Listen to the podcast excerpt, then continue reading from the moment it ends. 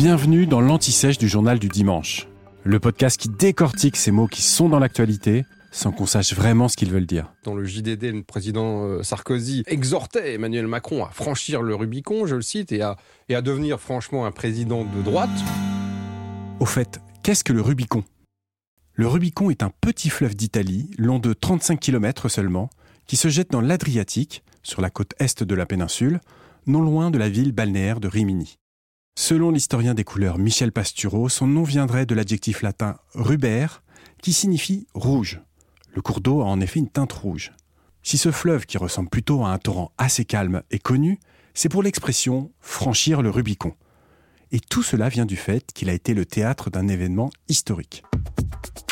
Sous la République romaine, le Rubicon, avec l'Arno, qui est un autre fleuve qui se jette, lui, dans la Méditerranée, de l'autre côté, formait une frontière entre le territoire romain et la Gaule cisalpine, c'est-à-dire le nord de l'Italie actuelle.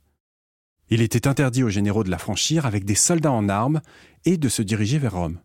En 49 avant notre ère, Jules César cherche alors à redevenir consul, mais de nombreux dirigeants veulent l'en empêcher, craignant que le vainqueur des révoltes gauloises cherche surtout à devenir dictateur.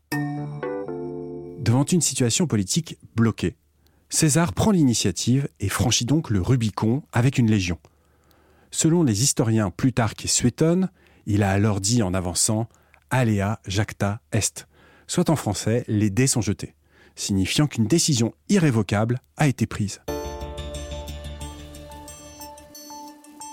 Mais selon un sénateur qui l'accompagnait et qui se trouve être aussi historien, César s'est exprimé en grec et aurait plutôt dit le dé est jeté ce qui laisse davantage entendre que le chef romain s'en remettait au sort. Il ne savait pas forcément ce qui allait advenir. Et voici ce que sa décision a provoqué. Une guerre civile de 4 ans, puis l'assassinat de Jules César lui-même en moins 44 par une conjuration de ses adversaires, dont l'un de ses plus proches fidèles, et non son fils adoptif comme on le dit souvent, Brutus. Désormais, l'expression franchir le Rubicon a davantage la signification d'atteindre un point de non-retour.